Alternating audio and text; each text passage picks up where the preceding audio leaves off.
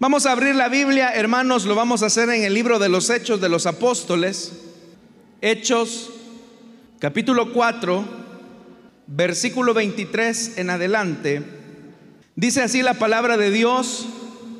Al quedar libres, Pedro y Juan volvieron a los suyos y les relataron todo lo que les habían dicho los jefes de los sacerdotes y los ancianos. Cuando lo oyeron, alzaron unánimes la voz en oración a Dios, soberano Señor, creador del cielo y de la tierra, del mar y de todo lo que hay en ellos, tú por medio del Espíritu Santo dijiste en labios de nuestro Padre David, tu siervo, ¿Por qué se sublevan las naciones y en vano conspiran los pueblos? Los reyes de la tierra se rebelan y los gobernantes se confabulan contra el Señor y contra su ungido. En efecto, en esta ciudad se reunieron Herodes y Poncio Pilato con los gentiles y con el pueblo de Israel contra tu santo siervo Jesús, a quien ungiste para hacer lo que de antemano tu poder y tu voluntad habían determinado que sucediera. Ahora, Señor, toma en cuenta sus amenazas y concede a tus siervos el proclamar tu palabra sin temor alguno. Por eso extiende tu mano para sanar y hacer señales y prodigios mediante el nombre de tu santo siervo Jesús. Después de haber orado, tembló el lugar en que estaban reunidos. Todos fueron llenos del Espíritu Santo y proclamaban la palabra de Dios sin temor alguno. Hasta ahí dejamos la lectura, hermanos. Tengan la amabilidad de sentarse, por favor. Hermanos, para todos los que estamos acá, es conocido que estamos frente a los inicios de la iglesia primitiva, la iglesia de los apóstoles. Y sabemos que durante este periodo de inicio de la iglesia, las cosas no fueron nada fáciles. Y de hecho que las amenazas, las circunstancias de persecución se iban acelerando y se iban haciendo cada vez más profundas y agudas porque la dirigencia religiosa judía estaba más que consciente que mientras hubiesen discípulos del camino o discípulos de ese nazareno, el movimiento colocaba en una amenaza sus intereses religiosos porque ellos estaban con todo el control en el templo de la economía, de la liturgia, de las personas, y el que hubiese un movimiento de renovación, algo que era nuevo, pues obviamente que eso colocaba en una condición de bastante vulnerabilidad los intereses de la clase religiosa de esta época. Dios que les había dicho que al venir el Espíritu Santo ellos recibirían la señal de su visitación, notamos que así como era de acelerado la persecución, la amenaza, el hostigamiento hacia la iglesia, también así era de evidente el respaldo y la bendición que Dios le estaba dando a cada uno de los creyentes. Algo que nosotros hermanos olvidamos fácilmente es que la iglesia y los cristianos siempre han madurado en un periodo de dificultad, de persecución o de crisis. Dios es el que permite las situaciones difíciles para que nosotros podamos arribar a la madurez que Él desea que nosotros alcancemos. La semana pasada o el domingo pasado incluso hablábamos acerca de siete características que por lo menos los cristianos deben de tener para ir calculando o evidenciando cuál es el nivel de crecimiento que se está teniendo. Porque todos, sin excepción, desde este que les predica hasta el último que me escucha, está en la obligación de crecer cada día. El crecimiento y la madurez cristiana no es una opción, es su determinación. Nadie puede llegar a decir que lo ha alcanzado todo porque aún el mismo apóstol Pablo escribiendo a las iglesias, él decía, hermanos, a la iglesia de Filipo específicamente, hermanos, no es que yo lo haya alcanzado todo, o es que yo me haya perfeccionado en todo. Y el apóstol Pablo, el fundador de muchas iglesias, escritor del Nuevo Testamento, él mismo decía, olvidando lo que queda atrás, pongo mi mirada hacia lo que está por delante. ¿Por qué el apóstol Pablo tenía esa determinación para hablar en esos términos? siendo que él se podía sentir satisfecho de todos los logros que Dios le había permitido alcanzar. Hasta el último día de nuestra vida, la tarea de nosotros es crecer. Nadie piense acá en este lugar que lo ha alcanzado todo, porque el crecimiento espiritual no lo determina, como lo decíamos la vez anterior, ni el privilegio, ni la posición, ni el tiempo que tengamos de estar aquí en la iglesia. Porque el que alguien tenga mucho tiempo de estar aquí en la iglesia, lo único que puede reflejar es su antigüedad, más no su madurez. La madurez es una elección, es una determinación, es usted, soy yo, el que debo determinar crecer. La madurez y el crecimiento no es algo, estimados hermanos, que se produce por el hecho de simplemente anhelarlo, simplemente desearlo, hermano. ¿Cómo me gustaría a mí ser maduro, fuerte espiritualmente en la fe? No basta simplemente con la buena motivación, es importante la determinación, la decisión. Y cuando le digo de la determinación, estoy hablando de la actitud que nosotros tomemos de manera anticipada para prever las dificultades que van a venir en la vida cristiana. Si dentro de su ruta de crecimiento y de peregrinación cristiana usted no considera los problemas y las dificultades que significa ser discípulo de Jesús, usted es un claro candidato para abandonar las filas del Evangelio en un corto tiempo. Y en esto de abandonar el Evangelio hay dos tipos de cristianos. El cristiano que literalmente se va de la iglesia, se va a su vida pecaminosa, regresa al mundo, vuelve atrás como el hijo pródigo, pero también hay otra clase de cristianos.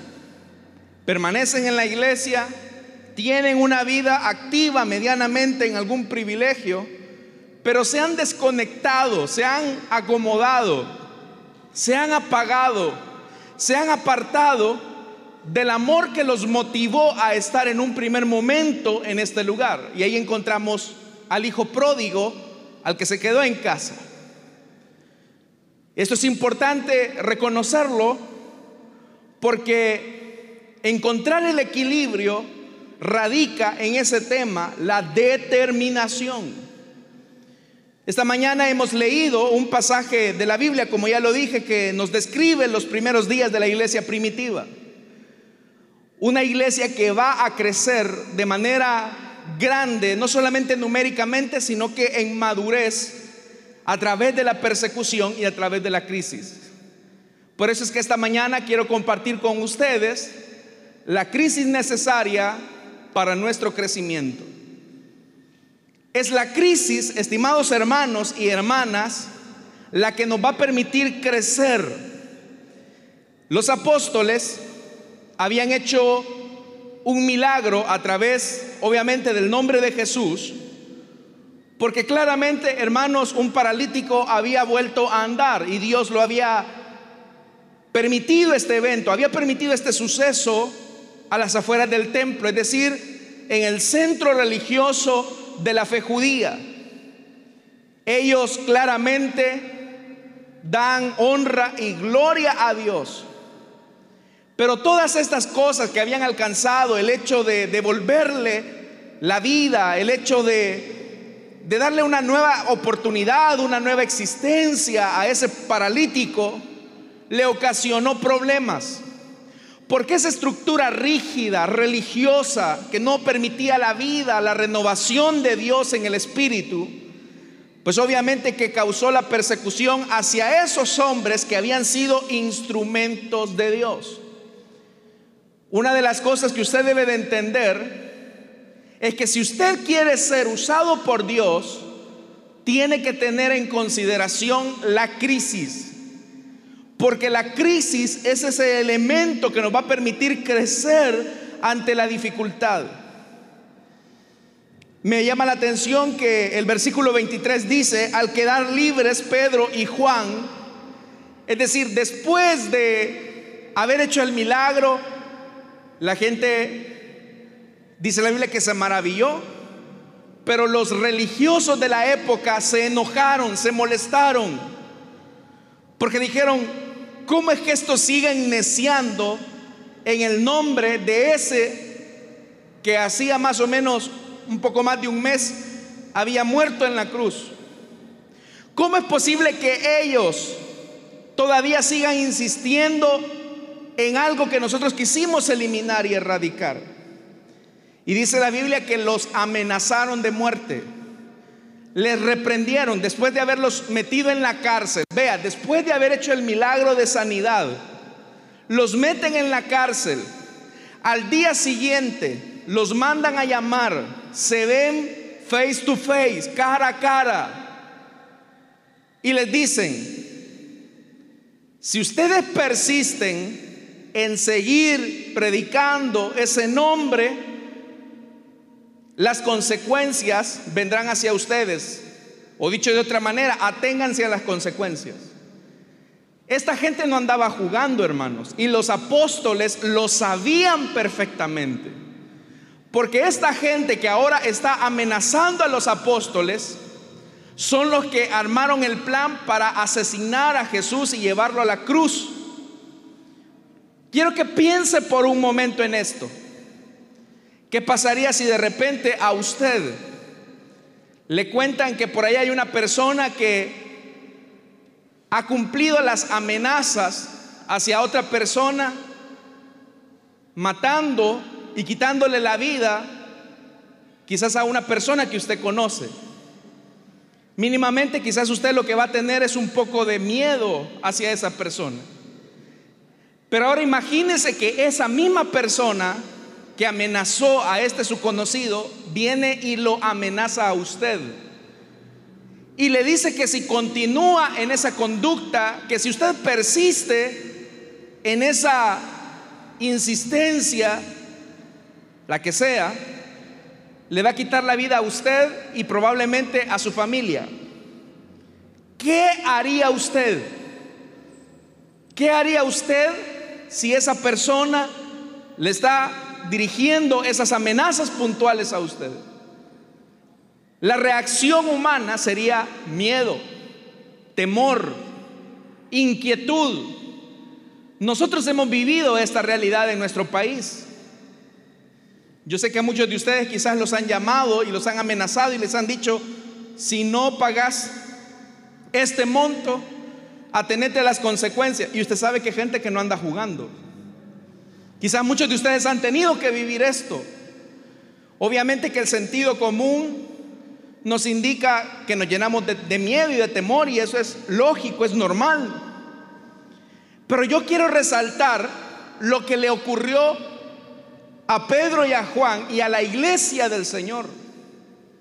Dice el versículo 23, al quedar libres Pedro y Juan volvieron a los suyos y les relataron todo lo que les habían dicho los jefes de los sacerdotes y los ancianos. Es decir, ellos llegaron a decirles, hermanos, Dios nos usó para la sanidad de este hombre. Sí, hermano Pedro, hermano Juan, nosotros escuchamos el murmullo de la gente. Eso salió como una noticia en todo Jerusalén de que ese hombre se levantó gracias a que Dios los utilizó. Pero también esta iglesia se dio cuenta que ustedes fueron aprehendidos y llevados presos. Lo que a mí me llama la atención es que dice el versículo 24, cuando lo oyeron, alzaron unánimes la voz en oración a Dios. La palabra griega que aquí se traduce por alzar unánimes la voz, hermanos, habla de una entonación de júbilo. Pero ¿quién es aquel que en medio de la persecución se va a alegrar? ¿Quién es aquel que en medio de la amenaza va a experimentar gozo o alegría? Y vea lo que dice la expresión que ellos alzaron unánimes la voz. Dice, soberano Señor. Me llama la atención ese reconocimiento de soberano Señor. Porque la soberanía de Dios describe su gobierno, su control, su planificación, su prevención de todas las cosas que ocurren. Es decir, que en esta oración hay un reclamo de decirle a Dios, Señor, si tú sabías que íbamos a sanar a este hombre, si tú sabías que nosotros simplemente queremos cumplir tu voluntad, porque permitiste que nos golpearan y que nos metieran presos. Sino que ellos, hermanos, están diciendo, soberano Señor. Y en esa expresión ellos están diciendo, Señor, tú ya sabías que esto nos iba a pasar y sin embargo lo permitiste. Pero quiero que usted note algo, no es una oración de reclamo. No es una oración de cuestionamiento, sino que viene y más adelante dice, creador del cielo y la tierra, del mar y de todo lo que hay en ellos. Tú por medio del Espíritu Santo dijiste en labio de nuestro Padre David, tu siervo, porque se sublevan las naciones y en vano conspiran los pueblos. Los reyes de la tierra se rebelan y los gobernantes se confabulan contra el Señor y contra un ungido.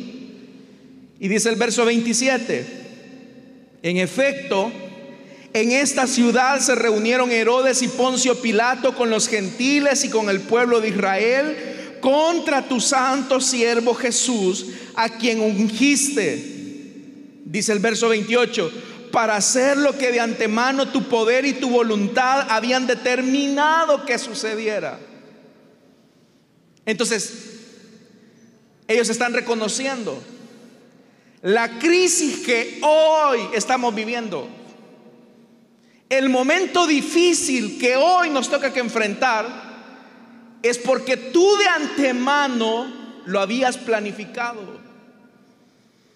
¿Sabe por qué muchos cristianos en este periodo de crisis no encuentran la presencia de Dios para darle sentido a las cosas que hacen en la vida? es porque tienen la idea equivocada que de Dios solamente recibimos bienes. Y eso es cierto. Pero hay ciertas cosas que nosotros decimos que son malas, pero en realidad no son malas, son buenas. Lo que pasa es que uno las ve a primera vista y uno dice, bueno, ¿y esto en qué me va a beneficiar? Piense por un momento en esto. ¿En qué beneficiaba a la iglesia que Pedro y Juan fueran encarcelados, amenazados, golpeados, vilipendiados? ¿En qué beneficiaba eso a la iglesia del Señor? Quizás para ellos no tenía ningún sentido. Pero aquí, hermanos, me llama la atención cómo la crisis hace que estos hombres crezcan en la dificultad. Amada iglesia del Señor, este es un periodo de crecimiento. La dificultad que hoy usted está viviendo es un periodo de crecimiento para que usted profundice sus raíces y, crezca tan alto como el roble.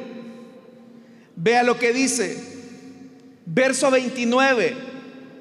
Ahora Señor, toma en cuenta sus amenazas. Hasta ahí estamos bien. Porque lo que le está diciendo es, Señor, tome en cuenta que nos están amenazando y esta gente no anda jugando, no se anda tocando los hígados para hacer lo que hacen. Y es cierto, hermanos, esta gente no andaba jugando. Pero ante esto uno pensaría, ¿cuál hubiese sido la oración lógica? Señor, tome en cuenta sus amenazas y entiende que nosotros ya no podemos seguir. Señor, entiende las amenazas que estamos viviendo, así que ya no podremos predicar tu palabra. Señor, entiende la amenaza que estamos viviendo, vamos a tener que renunciar. Hermano, por favor, ubíquese en ese momento donde predicar la palabra, ser cristiano, ser discípulo de Jesús suponía la muerte. Pero esto, vea, vea lo que dicen ellos. Ahora, Señor, toma en cuenta sus amenazas y concede a tus siervos una visa para moverse de país. No fue eso. Vea, concede a tus siervos el proclamar tu palabra sin temor alguno. Oiga, son dos cosas importantes. Cuando ellos le están diciendo al Señor, permítenos proclamar tu palabra, ellos están diciendo claramente, Señor, sabemos que tú nos has traído acá para cumplir tu voluntad, para hacer lo que a ti te agrada, pero el hacer tu voluntad nos coloca en problemas y tenemos miedo y tenemos temor. Pero aún teniendo miedo y aún teniendo temor, queremos seguir haciendo tu voluntad. Y ahí está la clave del crecimiento. La clave del crecimiento, como ya le dije, está en la determinación que nosotros tengamos para crecer. Y solo se crece en medio de la dificultad. Nadie, hermanos y hermanas, que desee hacer algo significativo para Dios. Nadie que desee dejar una huella trascendental en la vida y en el corazón de alguien más va a evitar la crisis y la dificultad. Si usted quiere ser fuerte en su familia, va a tener que enfrentar crisis. Si usted tiene que si usted quiere tener un buen matrimonio, sépalo, anticipe en su agenda de vida las crisis que puedan venir. Hay gente que obviamente cuando se casa, se casa con muchas expectativas. Y hay un proceso que se llama el proceso de lo que se conoce como el divorcio emocional en un matrimonio, que comienza con el sueño, todos nos casamos con sueño, con sueños más bien. Después del sueño viene la desilusión, las expectativas no son cumplidas. Después de la desilusión viene, hermanos y hermanas, la decepción. Nos decepcionamos de la otra persona porque no es como nosotros creíamos. Después de eso, hermanos y hermanas, viene la desconexión yo me desconecto de esa persona porque no era lo que yo pensaba que era. Luego viene la discordia, porque al desconectarnos entramos en una en un momento de tensión el uno al otro. Luego viene el divorcio emocional y del divorcio emocional simplemente estamos a un paso del divorcio físico. Pero todo por qué? Porque no se considera que dentro de esa ruta de matrimonio se va a tener crisis. Estimados hermanos, yo quiero ser totalmente sincero con ustedes. En la vida cristiana vamos a tener momentos de prueba y de dificultad. Yo no sé cuántos han pasado alguna vez alguna prueba en sus vidas cristianas. Bueno, no son todos. Usted no va a escuchar esto en muchos púlpitos por una realidad. Porque muchas veces se ha abaratado la enseñanza del Evangelio haciéndole creer a la gente que el camino es fácil. Pero no lo es, estimados hermanos. Es más, olvidamos pasajes de la Biblia donde se nos dice, hermanos amados, tengan por sumo gozo cuando se encuentren en pruebas y en dificultades. Pero vea eso, tengan por sumo gozo. Pero ¿quién se va a alegrar? ¿Quién se va a alegrar de estar en problemado? Nadie. Nadie que no sepa que a través de esa crisis está su crecimiento. Por eso es que ellos vienen y dicen, Señor, ayúdanos, concédele a tus siervos el proclamar tu palabra sin temor alguno. Ellos están diciendo, queremos permanecer en ti, queremos permanecer en obediencia a tu palabra, pero ayúdanos a permanecer firmes. ¿Qué significa esto? Que en medio de la crisis usted puede tener miedo. Es normal que usted tenga miedo, es normal que usted tenga temor, es normal, pero no se aparte de donde Dios lo ha llamado, no se aleje por ningún momento. Porque una vez hayamos experimentado la prueba y la dificultad, Dios va a responder. Vea lo que dice el verso 30. Por eso, extiende tu mano para sanar y hacer señales.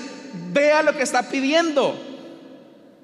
Que no fue porque ellos sanaron a un paralítico, los metieron presos, los humillaron y ahora le están pidiendo a Dios, Señor, extiende tu mano para que sigamos haciendo más señales y prodigios mediante el nombre de tu Hijo Jesucristo. Le están pidiendo a Dios que Él siga haciendo en ellos aquello que los metió en dificultades. Pero ¿quién es capaz de hacer eso? Solo el que está creciendo en la crisis. Por eso dice el versículo 31 como es una oración de rendición, como es una oración, hermanos, donde se está doblando la voluntad, el verso 31 dice, después de haber orado, tembló el lugar en que estaban reunidos. Mire, usted va a poder ver la mano de Dios en su vida entre más usted doble su voluntad a Él. Entre más hermanos y hermanas Considere el ver la gloria de Dios en los momentos de angustia y de aflicción. Y dice más, todos fueron llenos del Espíritu Santo y ve el efecto de ser lleno del Espíritu Santo. Dice que proclamaban la palabra de Dios sin temor alguno.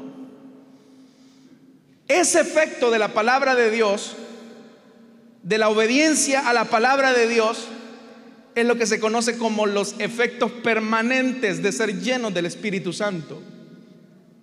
Usted sabe que hay efectos inmediatos de ser llenos del Espíritu Santo.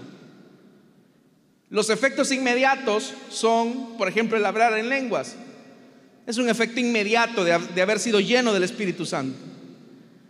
Pero uno de los efectos permanentes de ser lleno del Espíritu Santo es que a pesar de que podamos experimentar temor en algún momento, el Espíritu Santo viene y nos alienta a enfrentar la crisis de manera sólida y valiente. Esta mañana, hermanos y hermanas, sé que muchos de ustedes están atravesando momentos difíciles en su vida cristiana. Algunos de ustedes están teniendo problemas quizás en sus matrimonios, están lidiando con un esposo inconverso. Otros quizás están enfrentando la crisis económica que, como lo he dicho, es la que más está percibiendo a nivel mundial. Otros quizás, hermanos, están enfrentando la pérdida de un ser querido. Pero cual sea la crisis que usted en este momento está enfrentando, esa crisis es el recipiente donde usted va a crecer de una manera que usted ni se lo imagina. Y ese crecimiento va a ser dado porque el Espíritu Santo apartará de usted todo temor. Yo no sé si, en usted en algún momento, hermanos, hubo un momento de temor durante estos días. Seguramente quizás al ver las noticias, al ver las situaciones que estaban aconteciendo, usted se llenó de temor. Y los temores, hermanos, a veces pueden ser reales o imaginarios. Pero suponiendo que todos nuestros temores son reales, lo único que es capaz de vencer el temor es la fe. Y esa fe es la que vence al mundo. Por eso, hermanos, permanezcamos firmes, aun cuando todo el panorama se vuelque en nuestra contra. Si el Señor nos ha llamado, Él es fiel para sostenernos hasta el día de su venida. Él no ha mentido. Él mismo dijo, yo he prometido estar con ustedes algunos días de la semana. Así dice la escritura. Yo he prometido estar con ustedes la hora que van al culto. Eso fue lo que dijo el Señor. Él dijo, yo he prometido estar con ustedes todos los días de la vida, de la existencia, mientras este mundo es mundo, yo voy a estar con ustedes en medio de la crisis.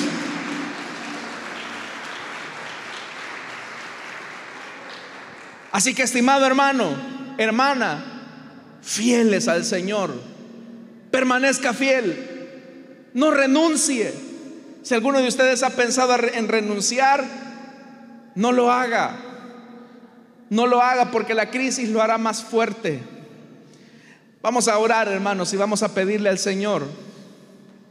Esta mañana, hermanos, hemos leído acerca de los discípulos convertidos ya en apóstoles.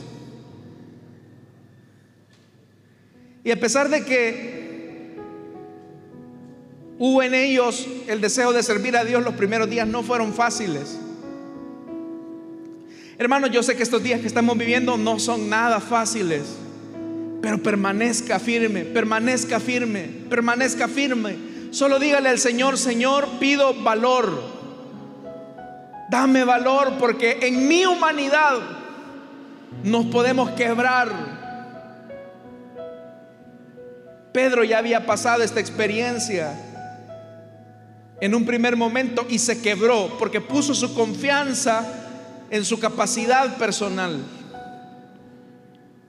Pero cuando fue revestido del Espíritu Santo, Pedro fue consciente que él era muy frágil, era una piedrita que podía ser movida con cualquier cosa. Y por eso le pide al Espíritu Santo, Señor, permítenos proclamar tu palabra sin temor.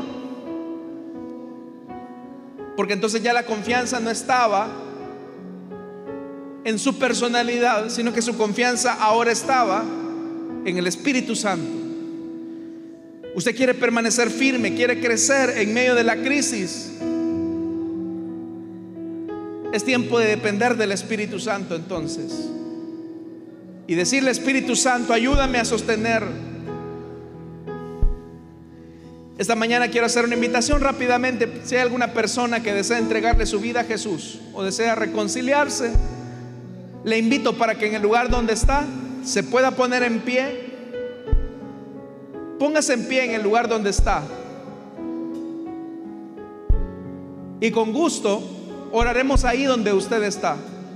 No tiene que venir hasta acá. Dios le bendiga al caballero que se pone en pie. ¿Hay alguien más que desea entregarle su vida a Jesús? ¿Hay alguien más que desea entregarle su vida a Jesús? Póngase en pie en el lugar donde está o desea reconciliarse como lo ha hecho, lo ha hecho esta vida ya. ¿Hay alguien más? Póngase en pie. Si Dios ha tocado su vida, póngase en pie. Si usted desea entregarle su vida a Cristo o desea reconciliarse. La crisis es el caldo de cultivo para que usted crezca, no huya, permanezca firme en el llamado que Dios le hizo. ¿Hay alguien más? Si no lo hay, oremos hermanos. Oremos por esta vida. Padre que estás en los cielos, te damos las gracias por esta vida, Señor, y por todos aquellos que a través de la radio están entregando su corazón a ti. Queremos pedirte, bendito Dios, que tú les laves, les perdones, les limpies de todo pecado. Dales una nueva vida en tu Hijo Jesucristo. Te damos la gracia, Señor. Amén y amén.